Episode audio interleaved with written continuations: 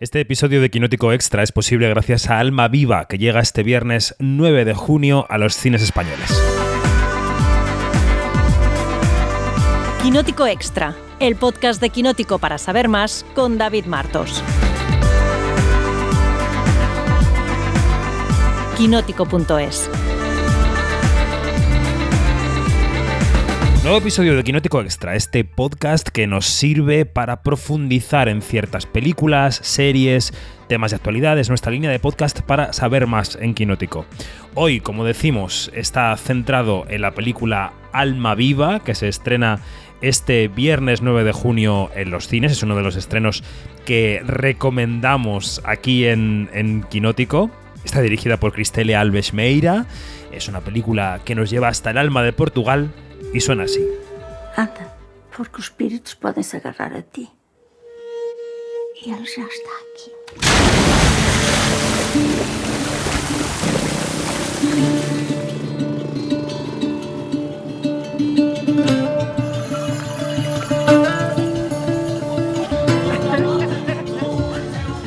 Olha que esta garota não bate bem. Vou deixar aí, garota. Tens que ter muito cuidado, meu filho. Olha que o dom que tu tens pode dar muitos problemas. Y en este quinótico extra nos acompañan María José Arias. Hola, buenos días. Hola, buenos días, ¿qué tal? Muy bien. Y la otra Arias del dúo, Janina Pérez Arias. Hola. Hola, muy, muy. Que no somos primas, pero, pero, pero nos hemos podríamos. somos primas. Nos hemos puesto que somos primas porque nos da nota decir que somos primas. Claro, podéis ser primas perfectamente, se lo puede creer cualquier persona. Bueno, película eh, Alma Viva, película que procede del Festival de Cannes, eh, de Cristele Alves Meira. Eh, Janina, ¿tú eh, el año pasado en el Festival de Cannes tuviste noticia de esta película o ha sido posteriormente cuando has sabido de su existencia? No, no, no. Yo la vi que estaba esta película en la programación de la Semana de la Crítica y la metí en mi calendario imposible y la fui a ver con público. Ella la presentó la película, estaba su, su hija, que es la, protagonista de la película, estaba parte de- del equipo y fue una proyección bastante emocionante, sí, sí. Y desde aquel momento eh, si alguien este, ocioso rescata mis tweets de, de aquel momento, pues se podrá dar cuenta que, que la película de verdad que, que me, me impactó, o sea, me, me hizo tilín y, creo que, que ha sido un, un buen intento como primer largometraje de Cristel Alves Meira. Mm. He recuperado algunas crónicas de aquella semana de la crítica del año pasado y, y, claro, había críticos que hacían o establecían ciertos paralelismos con el agua de Elena López Riera, que también se presentaba en aquellos momentos, ¿no? Porque Absolutamente, sí. las dos películas eh, nos llevan a una zona rural o agrícola o llámalo X. Las dos películas tienen una parte sobrenatural que se mezcla con la vida. Eh, las dos películas hablan de mujeres que pasan el testigo a generaciones posteriores. Yo creo que hay conexiones ahí entre las dos películas, ¿no, Yanni? Muchísimas, muchísimas. Se te escapó quizás la estigmatización de las mujeres, sobre Ujú. todo de las mujeres independientes eh, que, que crían eh, a sus familias o a sus hijos solas eh, de- de- y, y de cómo en un entorno pequeño se cumple lo de pueblo pequeño, infierno grande y de cómo tarde o temprano, que lo dice, este, lo verbaliza uno de los, de los personajes de, de la película Alma Viva, dice que tarde o temprano las mujeres independientes serán catalogadas como brujas. No, no, efectivamente, claro, es una figura eh, recurrente, ¿no? El hecho de identificar como brujas a las librepensadoras de la historia. En fin, eh, Mariajo, si tuvieras que resumir la trama de la película, eh, ¿cómo lo harías? ¿De qué va Alma Viva? Pues yo creo que eh, de lo que va es de la, de la fuerte conexión que se establece entre una niña de unos nueve años con su, con su abuela y cómo ella lidia con el duelo y con, y con la pérdida eh, y cómo la película lo cuenta a través de un toque así como de realismo mágico eh, muy anclado en las tradiciones y en, un poco en la brujería también. Sí, es verdad que las tradiciones, la brujería tienen presencia, pero eh, tienen presencia hasta un cierto punto de la película de una manera que todos hemos podido mm, experimentar en el pueblo o con los abuelos o siempre hay una parte de las generaciones más antiguas, las generaciones que no estaban enchufadas a internet como nosotros todo el día, que tenían una parte de misterio, ¿no, Janina? Como de, de, que había partes de la vida que no se explicaban muy bien, que no se sabía muy bien por qué ocurrían, ¿no? Y esa abuela de la película tiene un poco ese encanto, ¿no? Es, cierto, es cierto. Fíjate que en lo que ella, lo que tiene la abuela es un cúmulo de conocimientos, como por ejemplo de, de, lo que significa o para qué para qué sirve cada planta, este, mm, qué sé yo, los, eh, de si se muere alguien, pues ella como que la contrata para que le muestre el camino, que es el camino de las almas, ¿no? De, cómo, de cómo un alma puede, que, perdida a lo mejor en la oscuridad de la, de la, de la muerte, este, pues eh, eh, le enciende velas y, le, y le dice tienes que marcharte, tienes que dejar ir, ¿no? Este, y todo eso pertenece a las tradiciones orales de, de, todos nuestros pueblos y de todas nuestras culturas. Y a, mí lo que, lo que me parece increíble de, de Alma Viva, que, que se desarrolla en un pueblo remoto entre montañas, en, en la Portugal profunda, y desde el punto de vista de una, de una, de una familia que, cuya mitad, y como casi toda Portugal eh, y casi como casi toda España, ha, ahí se ha emigrado, se ha ido y siempre vuelve, vuelve, eh, vuelve a sus orígenes eh, por dos o tres meses, pues cómo, cómo estamos hermanados este, con, estas, con estos cuentos, ¿no? Con estas tradiciones y todo esto. Y claro, el temor de la abuela aquí es la, es la transmisión de, la, del conocimiento, de a quién yo le voy a dejar todo este conocimiento, que era lo que estaba diciendo ahorita mismo Maríajo, ¿no? Que eh, entonces allí se establece un nexo súper fuerte entre estas, eh, entre estas dos generaciones, dejando de por medio la generación que, es la, que sería la, la de los hijos de la, de la, de la abuela. Eh, y eso de verdad que, que, que, si, no te, si no te lo pone allí la Cristel, pues lo pasa desapercibido, ¿no? Además hay una cosa eh, muy interesante, perdón, de, de, la película y cómo conecta estas dos generaciones y es que tiene también un componente tiene partes autobiográficas, por decirlo así, porque la directora es franco-portuguesa, eh, la película está rodada en, el pueblo de, su padre o, de su madre y es un pueblo al que ella iba de verano, en verano cuando era pequeña. Entonces, eh, también cuenta un poco la relación con su abuela. Entonces, al final lo que no deja de ser esta película, yo creo, es una especie de como de reflejo, de recogida de ese rito funerario que quizá en la ciudad puede parecer muy lejano, pero que todavía se lleva a cabo en, pueblos, no solo de Portugal, o sea, en mi pueblo esta cosa de llevarse al, difunto y velarlo en casa todavía se, hace cuando, la, cuando se ha roto con esa tradición y ahora lo que se tiende a hacer es alejar la muerte, ¿no? Es como decir, se mueren en los hospitales, se, se velan en los sanatorios, pero todavía hay un poco de esa tradición que es la que quiere captar Cristel con, con, su, con su película y con su cámara, de ese rito funerario de no hace tanto, en realidad. No, no, no. Eh, el que sigue presente ahí, seguro, en muchos pueblos, tanto de Portugal como de España, como tú lo decías, ¿no? Enseguida eh, te voy a pedir que nos introduzcas eh, a la directora. Em, Mariajo, porque estuviste charlando con ella, tuviste una entrevista con ella, pero antes quería preguntarte por un poco el sabor del pueblo, ¿no? Yo creo que la película, tanto por la fotografía como por el montaje de sonido, Em, yo no sé muy bien cómo se llaman esos pájaros, pero hay pájaros que cantan solamente en verano y que el sonido... Em, hay, pájaros que cantan y tú sabes qué estación es por el tipo de canto que tienen, ¿no? Yo no sé exactamente qué pájaros son, pero en esta película cantan los pájaros de verano. Hay unos pájaros, por ejemplo, que yo sé cuando cantan me recuerda a Can, porque sé que en Can están con el buen tiempo están cantando siempre, ¿no? Entonces, y aquí el montaje de sonoro y la luz, eh, Maríajo, nos llevan al pueblo realmente. Sí, sí, pero y no solo los pájaros, sino el sonido de los ventiladores. O sea, quiero decir. Ah, sí. ¿Sabes? O sea, todo eso de, del.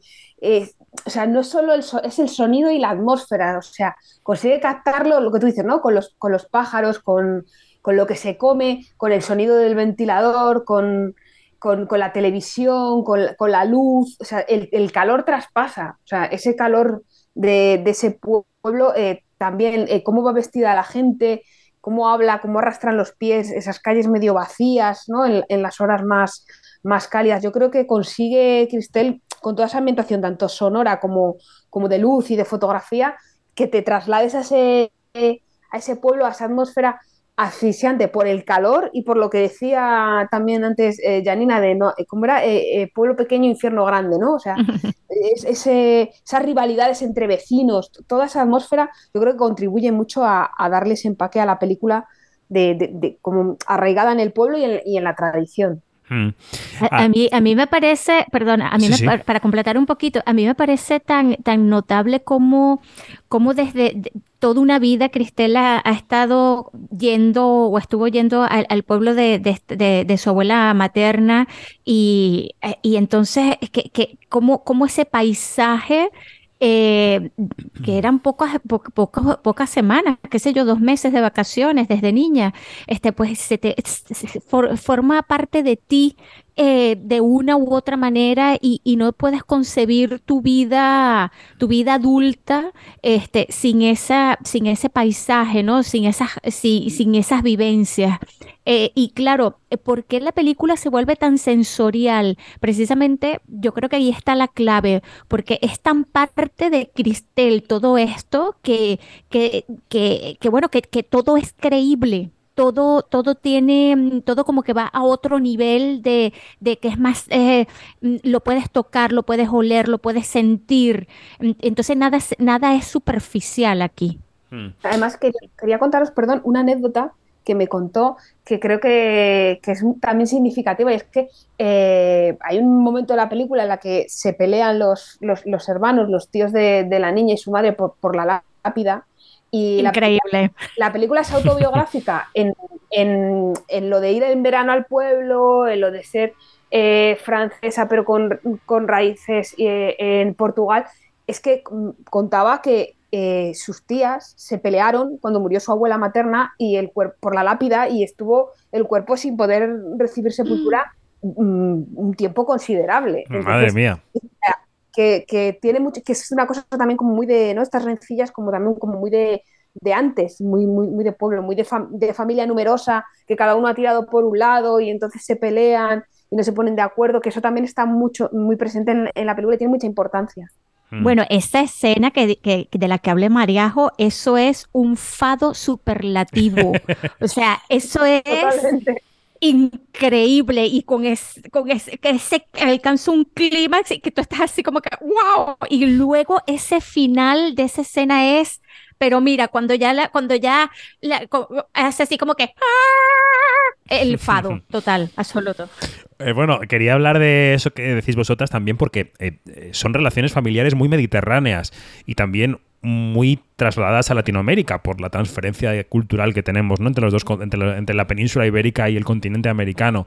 También por la relación de piel no cuando esa niña entra en casa con ese calor y la abuela está medio desnuda o desnuda del todo y no hay esos pudores más nórdicos o más puritanos o más protestantes no sé muy bien Janina cómo llamarlo no o sea que tú puedes ver a tu abuela en tetas ahí recibiendo un masaje de la tía o de un, tratamiento y no pasa nada porque hay esa piel con piel muy mediterránea o muy latina, diríamos, ¿no? Sí, sí, pero a ver, el pudor, el pudor nos atraviesa a todos. Este, yo no, yo creo que eso también tiene que ver mm, eh, desde el punto de vista de, de, de, las familias y todo esto, pero, pero ahora que tú lo dices, es cierto. O sea, si me pongo a pensar, bueno, eh, a ver, en un país como España que se divide de norte, eh, norte y sur, pues a ver, sí, en el sur quizás, se, se podría tender más a, a, ser más táctil y todo esto, a, tener un contacto físico, ¿no? Eh, y a mostrar más, mientras que en el norte, pues, pues ya sé como que hay menos besos, menos, menos agarrones, menos, menos abrazos y todo eso esto es cierto, pero luego está el pudor de mostrar el cuerpo, ¿no? Hay una escena fantástica que es con la, con la tía, que con Fátima, Fátima, este, que ella se está vistiendo y es una tía, eh, bueno, ya, ya entrada en años y todo esto, y ella, y, ella se, se, está preocupando por su, por su aspecto físico y la niña le dice, es que tú eres hermosa. ¿No? Eh, y, se está vistiendo delante de ella, le, ayuda a abrocharse el sujetador y todo esto. Y es una cosa tan bonita esa escena, porque allí también tú ves cómo, cómo porque no solamente la mirada de un niño o de una niña en este caso, sino también este, cómo, cómo es eso de, de, de, tener que vivir con, con ciertos patrones de, la belleza normativa y esto, y viene una niña y te dice, no, mírate de otra forma. Entonces, fíjate cómo, cómo también este, ahí está el personaje de Salomé, que es la niña, como para, para recordarnos ciertas cosas eh, que de verdad que hemos olvidado en el camino, que los adultos hemos olvidado en el camino. Bueno, vamos con la entrevista. María, eh, ¿cómo viste a Cristelle en la entrevista y por dónde quieres empezar? Pues mira, eh, yo la vi muy contenta con el resultado de, la película y la acogida que ha tenido y el camino en, festivales y en los países donde, se ha estrenado. Y a mí me gustaría empezar por, un corte sobre la mirada infantil que tiene la película al hilo de justo lo que estaba mencionando eh, Janina. Pues venga, lo escuchamos. Alors, euh, au début, euh, dans le scénario, pendant quelques années, pendant presque deux ans, euh, Salomé, donc la protagoniste, était une adolescente. Mais quand j'abordais l'adolescence, j'avais forcément le besoin d'aborder aussi les questions des premiers amours d'été et donc tous ces tous ces chemins déjà vus du film d'apprentissage. ¿Qué nos decía la directora, Mariajo? Pues mira, contaba que al principio en el guion, durante casi dos años, eh, Salomé, que es como se llama la protagonista de la película, en realidad era una adolescente, pero cuando empezó a escribir el guion se dio cuenta que, claro, al abordar la adolescencia, eso le iba a llevar a, abordar temas más como los primeros amores y este tipo de caminos de las películas de, de aprendizaje. Entonces, claro, eso le impedía contar la relación de transmisión que mencionábamos entre la abuela y la nieta entonces, cuando decidió que rejuvenecía al, personaje eh, de Salomé y la convertía en una niña, todo se simplificó en ese sentido porque la infancia eh, lo que hace es que se vuelve natural, de, una manera más natural hacia el imaginario, hacia las creencias, hacia la poesía, hacia lo que es invisible sin tener que justificarlo en, el guion. Sin embargo, haciéndolo con un adolescente que cree lo invisible pues, y que habla con los muertos, igual la gente iba a decir esto de que está loca, pero sin embargo, si lo hacía desde la infancia, bueno, pues se, admite de una manera como más natural y le permitía acceder a todo ese eh, imaginario de la tradición. Mm. Es muy interesante. Y luego, claro, es una cineasta que, como muchas otras y muchos otros, se ha entrenado en el cortometraje. Vamos a escuchar lo que decía sobre su experiencia como cortometrajista. Bien sûr, euh, en fait, euh, j'ai fait deux courts-métrages dans le village, mais j'en ai fait aussi deux autres, un en France et un au Portugal à Lisbonne. Et à chaque fois, dans ces quatre courts-métrages, il y avait soit des décors, soit des personnages, soit des thématiques qu'on retrouve dans le long.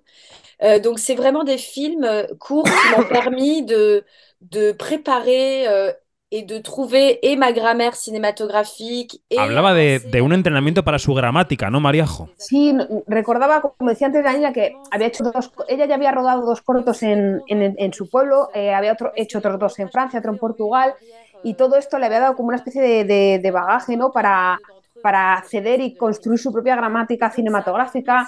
Eh, en su película, quienes hayan podido ver sus cortos pueden comprobar cómo se repiten escenarios, personajes y, temas que, estaban en estos cortos. Están también en, en Alma Viva. Y también decía una cosa muy interesante y es que el tener estos cortos ya hechos y que habían tenido un recorrido en festivales y que habían estado incluso en Cannes algunos, le había ayudado a conseguir financiación para poder montar Alma Viva. Mm.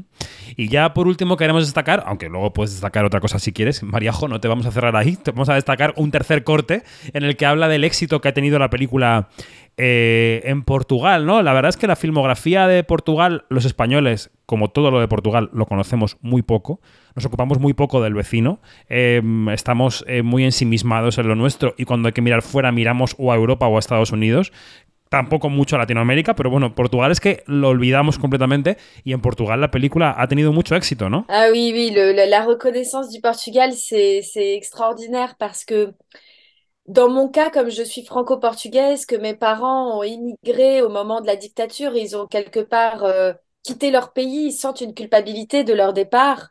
Euh, ils se sentent, euh, comment dire, euh, oui, culpabilité. Pour moi, il fallait gagner le terrain du Portugal. C'était pas évident qu'on me reconnaisse comme une portugaise. Mm. Bueno, de hecho, le preguntaba por ello porque eh, fue la película elegida por Portugal como, como, candidata a los Oscars y además en los recientes premios Sofía consiguió tres premios, incluido el de mejor película. Bueno, ya me decía que este reconocimiento que ha obtenido por parte de, de Portugal para ella es extraordinario y que significa mucho para ella como franco-portuguesa que es, porque sus padres emigraron en la época de la dictadura, dejaron su país y se sentían un poco culpables por haber abandonado Portugal y, que para ella de repente pues verse nominada como candidata a los Oscar o todos estos premios Sofía que se ha llevado, pues que son un orgullo eh, que para ella es un orgullo pertenecer a la familia del cine portugués y sentirse portuguesa y sentirse directora junto a otras directoras portuguesas emergentes que, cuyo talento ella eh, admira. Eh, mm, claro, antes citábamos que había una coincidencia en el tiempo de Alma Viva con el agua en Cannes.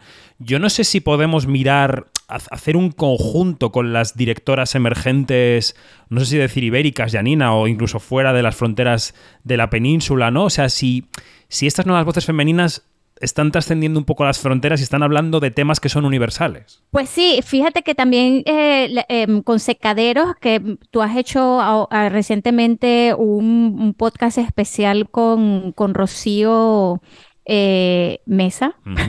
Eh, que es la directora, pues también dialoga mucho con este entorno, con esta, con estas creencias, este, con esta cosa que, que, que, que es lo mágico mágico, fantástico, que siempre ha estado allí.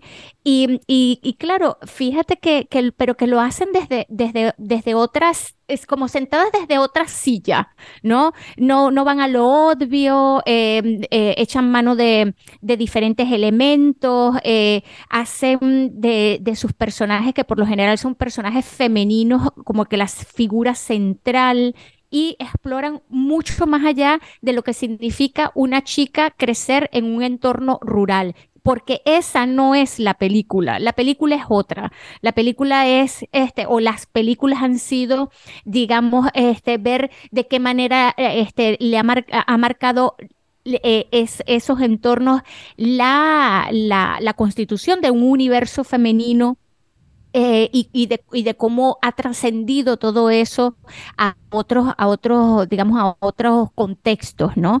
Entonces, a mí me parece que, se está moviendo, pues, una, unas nuevas narrativas bastante interesantes, aunque yo odio la palabra interesante, pero que, pero que van, digamos, que, que exploran más van más allá, no tienen ningún reparo ni ningún miedo en en lanzarse al, abismo, al vacío, porque, ¿por qué?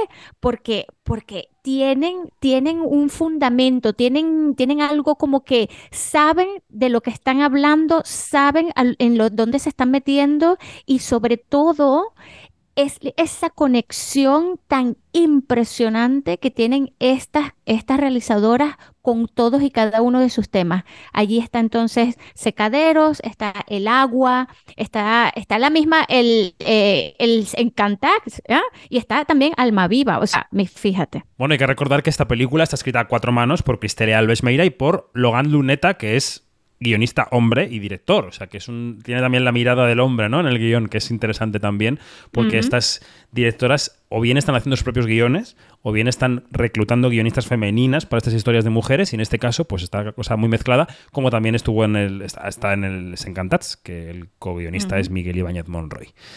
O en pues también, con, con Carla Simón y ah, su efectivamente, efectivamente, con Arnau Vilaro, efectivamente. Bueno, pues eh, queríamos dedicarle nada, 20 minutillos a Alma Viva, a este estreno de la semana, uno de los estrenos de la semana, porque esta semana hay 14 estrenos en cartelera, que se dice Tanto Dios. Eh, sí, eh, tenemos ese temor de que haya público para todos, pero bueno, nosotros aquí destacamos algunos títulos que creemos que son interesantes, de los que se puede saber más y que pueden invitar a la gente a querer acercarse a una sala de cine. Así que María Juárez, Janina Pérez Arias, las primas Arias, que además tienen una fábrica de quesos, de quesos crema. Eh, Ojalá. Burgo de Arias es suyo. No sé por qué no pone dinero en Quinótico, pero todo bien. Gracias, hasta la próxima. Adiós. Hasta la próxima. Adiós.